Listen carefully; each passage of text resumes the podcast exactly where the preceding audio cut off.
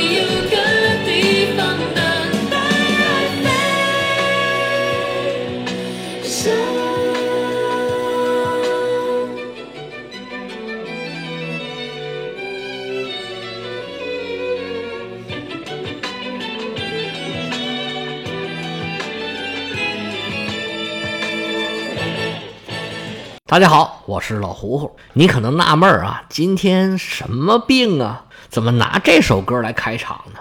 咱先别管什么病，这歌你好听不好听？我就是用电脑的音箱外放录的，效果不是很好。但是这歌绝对是一个贼好听的歌。说起来，这歌啊也快二十年了，不折不扣是一首老歌了。当时我也很喜欢，飞儿乐团演唱的，歌名叫做《Lydia》。这回怎么想起来放歌了？这不是继业者之战给讲完了吗？最后这部分继业者之战呢，对线索对得我累得够呛。这两天坐在电脑面前，我就不想张嘴。本来讲完继业者呢，要回去讲罗马去了，又该共而不和了。本来讲罗马就很累，讲继业者的时候呢，这脑子全在这边呢，再回去啊，有点找不着北了。而且在罗马那边呢，也是国际国内，它的政治军事分好几条线讲的，哪条线对到哪儿了，我有点也搞不清楚。所以这几天这脑子就很乱，好几天就一集都没录，都是靠以前的存货活着。结果我这么一看日历牌儿，嗨，哪有日历牌儿啊？就是一看手机，一看这时间，还有一个礼拜就到国庆长假了。那我索性啊，这几天呢就录点轻松的，随便讲一讲，不那么耗脑子的，把这个星期呢给混过去。然后呢，国庆之后咱们再正式往罗马那边讲。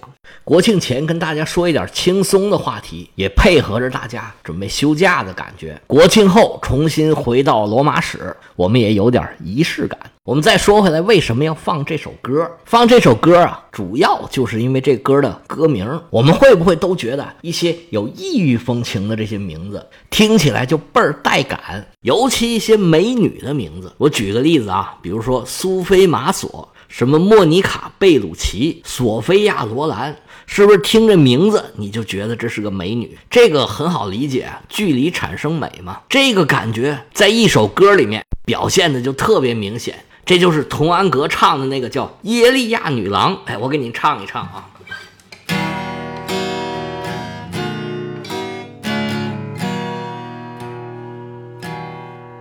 在很远的地方有个女郎，名字叫做耶利亚。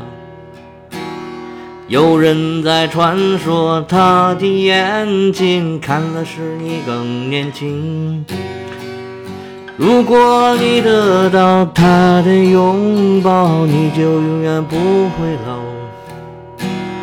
为了这个神奇的传说，你要努力去寻找耶利亚，神秘耶利亚。哎，唱到这儿差不多了。他为啥给这个遥远的女孩起名叫耶利亚呢？她咋不叫翠花呢？咋不叫桂兰呢？他要的就是这种异域风情的感觉。你甭管这个名字是啥意思，只要这个音节一发出来，你就会觉得，哎，这个是个美女。我最开始放的那个飞儿乐团唱的那个《莉莉亚》，这就是一个外国女孩的名字，是不是听着也很有感觉？而且确实，现在也有很多女孩叫这个名字。但是这个名字跟你这个老胡胡又有什么关系呢？难道你要讲名字吗？哎，确实，我这次讲的呢就是名字，不过不是人名，而是地名。这个 Lydia，在我讲的这个罗马、希腊还有接者战争这些历史里边，这个名字确实是个地名，就叫做吕底亚。这么一说，感觉就很不一样了，是不是？我在讲希腊、罗马还有这个接者战争的历史的时候啊，就经常会讲到一些古代的地名，尤其是在小亚细亚半岛上，也就是现在在土耳其这里，由于自然形成的各个区域，很早就有这种约定俗成的命名，而在一些书里面呢，他就用这些古地名。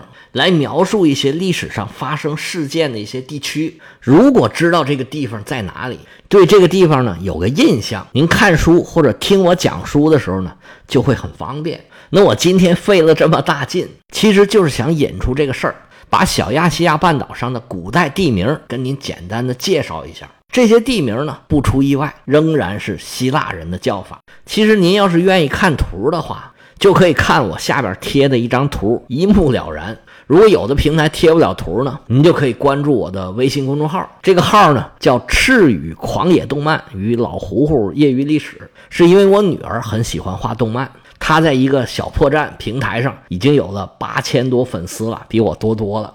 这个号呢，就是当初我给他申请的，后来呢，因为孩子他也不会弄啊，我就拿来自己更历史了。不过呢，偶尔还是会贴一些我女儿画的动漫，所以这名呢就一直也没改。这个号呢，我从二零二零年的我生日这八月九号那天开始更，每周一到周五更新，没怎么断过。现在已经更了大概有四百期不到的节目，那里面的资料应该是最齐的，有图片有文字，你有兴趣也可以关注一下。不过呢，你也可以加我的微信，微信名是了嗷老喝芜湖喝芜湖 y y l s 老胡胡的全拼，业余历史的简拼。我这也是在网上找朋友吧，网上交友，有志同道合的朋友啊，我们一起来玩这个事儿。好了，废话说这么多呀，咱们还是要回到这张地图。其实小亚细亚半岛啊，也就是现在土耳其这块地方。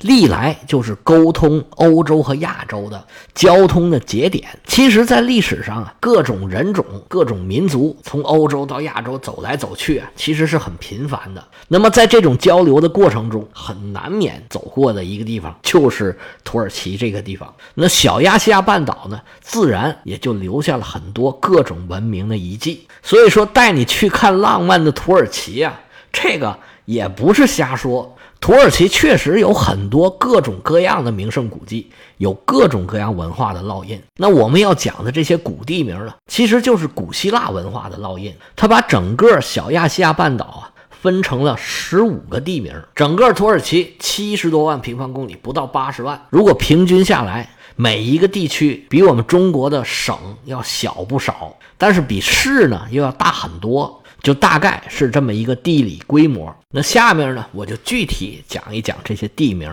在小亚细亚半岛最上面，也就是最北边沿海的这一块啊，一共有五个地名。在现在的达达尼尔海峡以南这块地方呢，被称为特洛德。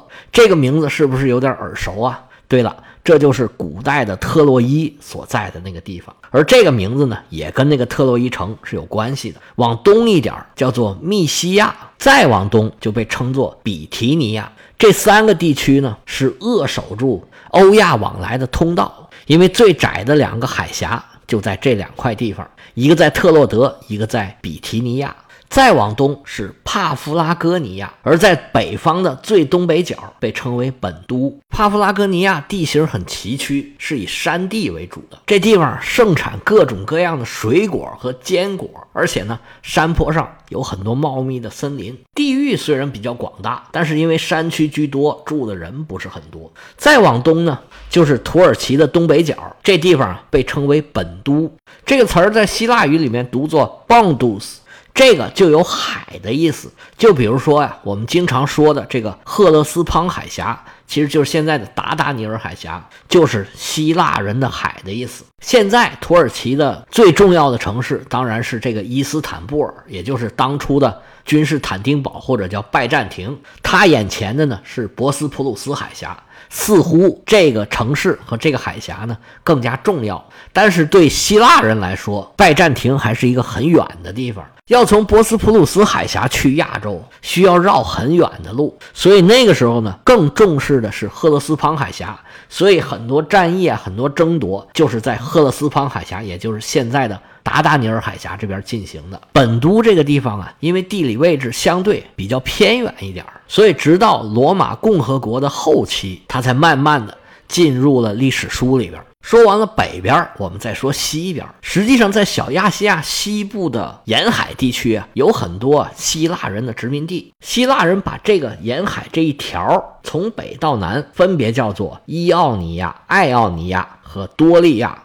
这个伊奥尼亚和爱奥尼亚，因为拼法和读法。都很相近，尤其是英语、希腊语这么一混，就在翻译上面搞得很混乱。这俩词儿啊，经常被人家译错，而且呢，中间还有一些争议。在这儿啊，咱们就不管那么多乱七八糟的，我们就用比较简单的说法，在北边啊，这个海岸最上边，我们就管它叫伊奥利亚；那中间这一段就管它叫爱奥尼亚；南边呢叫多利亚。其中最发达，我们知道的最多的就是爱奥尼亚。有很多著名的商业城市，比如说像米利都啊、以佛所呀，这都是在爱奥尼亚。而南边的多利亚呢，有一个很著名的城市，叫做哈利卡纳苏斯。这个我们说了很多遍了，就是历史之父希罗多德出生的地方。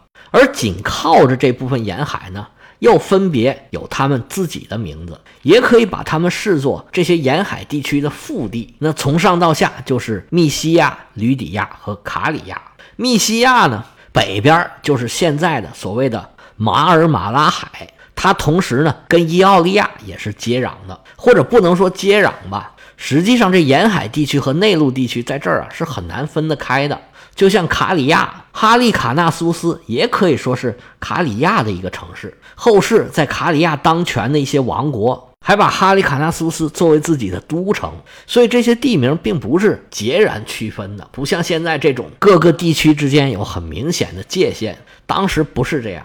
一方面呢是有些地方很难区分得开，另外呢就是有一些政权变来变去，有一些王国呢占了周边的地方，也把自己占的地方就用自己王国的名来命名。比如说卡里亚就是这样。我们讲过世界七大奇迹里边的一个陵墓，叫做摩索拉斯陵墓，它就是卡里亚的国王所建。那它的位置就是在哈利卡纳苏斯，在爱奥尼亚的东边，卡里亚的北边，就是咱们最开头那个歌唱的这个地方，叫做 Lydia，。翻过来呢？叫做吕底亚这个地名啊，在咱们书里反复出现过。吕底亚因为平原居多，气候也比较适宜，所以农业比较发达，文明发展的也很早。但是因为各种势力啊反复的争夺，这里也留下了各种文明的各种各样的印记。吕底亚有一个很重要的城市，叫做萨迪斯。历史上在萨迪斯发生了很多场会战，它作为波斯人的基地，担任了希波战争的后勤工作。希希腊人和波斯人，亚历山大和波斯人，后来欧迈尼斯和安提柯都在这地方发生过大战。它是波斯遇到一个重要的节点城市，可见这地方啊多么的重要。接下来我们说一说南部沿海的三个地区，从西往东分别是吕基亚、潘菲利亚和奇里乞亚。这三个地名里面呢，我们以前书里面提到比较多的就是奇里乞亚。这三个地区都是以山地为主，地形比较复杂，尤其是奇里乞亚。当时塞琉古占据了奇里乞亚，其实就是想用他这个北部的陶鲁斯山给自己作为战略的屏障。而奇里乞亚山口，则是小亚细亚从南往北，基本上是一条必经之路。而且亚历山大当时啊，把一个国库设在了这里的金达。我们在基业者战争里边，有很多人从这里面抢过钱，而多次战役都是通过了奇里乞亚山口进行行军的。当时亚历山大也经过了这个地方。我们以后讲罗马的时候还会再提到这个地名，主要是因为这个地方啊，因为它的地形复杂，海盗特别喜欢在这个地方活动。凯撒就曾经被海盗给抓到这个地方来过。以后会有一段很精彩的故事，咱们到时候再说。沿海地区讲完了，咱们要讲内地了。那么内地呢，还有五个地名，最西边的是卡帕多西亚这块地方呢，是相对比较干旱的高原地区。基业者战争里边好几场大仗都是在这儿打的。卡帕多西亚北边，帕夫拉戈尼亚南边被称为加拉泰这个地区呢，因为是内陆又是山区，相对呢不是很发达。当地的土著部落势力是比较强的，直到罗马时代才逐渐的越来越有存在感了。加拉泰的西边，比提尼亚的南边这一大片区域啊，被称为弗里吉亚。这个地区在历史上也是被多个民族反复占领、反复争夺的一个地区。它也是一个古老的商业通道，从欧洲来到亚洲，过了海峡就要面对弗里吉亚地区了。而亚洲的这些势力。往往第一次阻击欧洲人的这个战争的地点就在这儿，所以弗里吉亚这里啊，仗也没少打。在弗里吉亚和卡帕多西亚以南，就是我们要讲的最后两个地名，一个叫皮西迪亚，一个叫利考尼亚。这两个地方好像没有什么太多可以讲的。这十五个地名，我们就介绍到这儿。另外呢，想多说几句的，就是跟音乐有关系的。您要是学音乐学到一定程度了。就会接触到所谓的中古调式。什么叫中古调式呢？要说中古调式，就得先说一说什么叫调式。所谓调式呢，就是有多少个音按照一定的关系排列到一起，而且呢，以其中一个音作为主音。比如说，我们现在一般用的最多的就是大调式和小调式。这个讲起来就贼复杂了，我又不是专业搞音乐的，别再给您说乱了。简单的说，就是一种音阶的排列方式，就是这七个音呢，在十二个格里头。哪个格是全音，哪个格是半音的一种排列组合的方法。这几种中古调式呢，是起源于希腊人的研究，而罗马人中世纪的这些教士又把这些玩法给继承下来了，直到后来发展出大调、小调这些中古调式呢。才慢慢的都融入了这个大小调之中。不过现在呢，也有很多人要用这个中古调式来弹琴，因为它的各种音阶会有很多很复杂，能弹出来很多很有异域风情、很有效果的一些旋律出来。比如说，我们经常举例子的，我们非常熟悉的一首歌就是《橄榄树》，它用的就是多利亚调式。这个太专业了啊，我就简单的随便讲一讲。我想说的是什么呢？就是说，它这个钟鼓调式的命名，就是用我们刚才说的这些地名来命名的。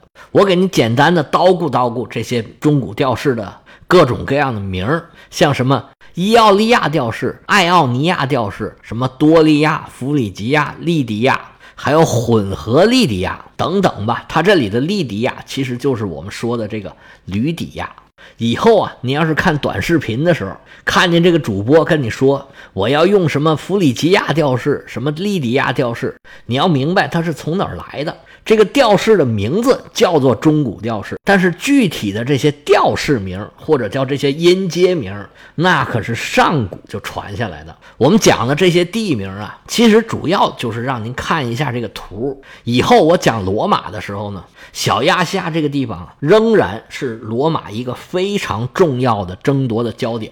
罗马平定了小亚细亚，基本上。就标志着罗马的霸业已经完成了，所以以后呢，咱们讲书啊，还难免会提到我上面讲的这些地名。希望您到时候听的时候啊，哎，听了我这一回，您听到那些节目的时候呢，就会有个印象，知道啊，他说这个利迪亚是在什么地方，我听过那个歌。行了，这期废话很多，咱们就讲到这儿吧。不过这几天呢。都是这些以废话为主的节目。下一回啊，我给大家吐槽一下关于翻译的问题。我们下回再见，拜拜。